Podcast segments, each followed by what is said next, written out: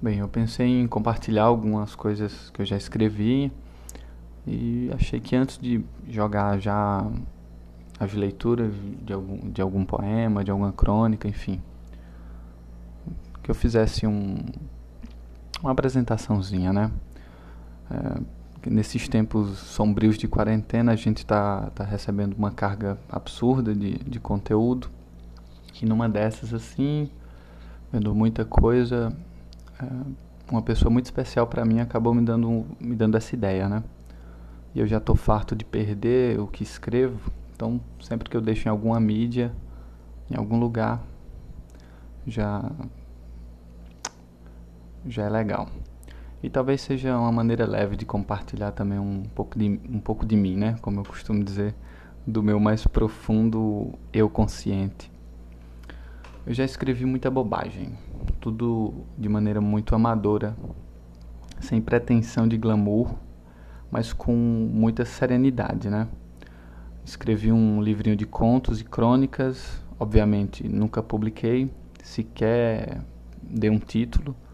Escrevi também um, um livro de poesia chamado Trágico Poeta ou Tragicamente Poeta, que também nunca foi publicado, obviamente parei pela metade um, um livro chamado, também de poema, Mundo Vermelho.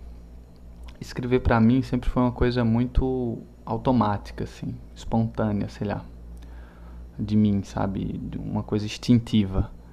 Um, o exemplo que eu gosto de usar é esse, esse título aí, é um desses livrinhos que eu tentei escrever chamado Mundo Vermelho, porque eu nunca pensei nisso sabe? Nunca foi uma questão lógica. Olha que legal, vou dar esse nome para um título. Do nada, né? Nessas loucuras que me davam, tinha uma coisa na minha cabeça aí com essa ideia do mundo vermelho, né? Não, não dá para explicar exatamente de onde isso vem. Pelo menos não conscientemente, né? Então do nada tinha um poema ali que eu começava assim, Mundo Vermelho, Mundo Vermelho, sempre, cara, essa ideia era uma ideia fixa, né? Como diria é, Machado de Assis ali no Memórias Póstumas, mas enfim. Então é, é muito essas coisas aí. Eu passaria horas falando sobre todos esses processos. Escrever para mim sempre foi uma reação automática, nunca me foi puramente estético. Então é, eu passava por coisas na vida e acabava vomitando isso no papel. Alguns escritos que tentam ser ritmados, outros são livres, enfim. Aqui vou compartilhar alguns, vai ficar tudo misturado. Talvez eu coloque uma pequena crônica.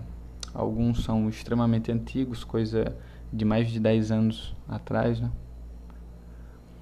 Bom, se eu sou medíocre como escritor, como declamador, então ainda pior, né? O fato é que lutamos com as armas que possuímos. Se não eu, quem vai ler meus pobres poemas, não é? Enfim, espero que sintam algo com essa minha partilha.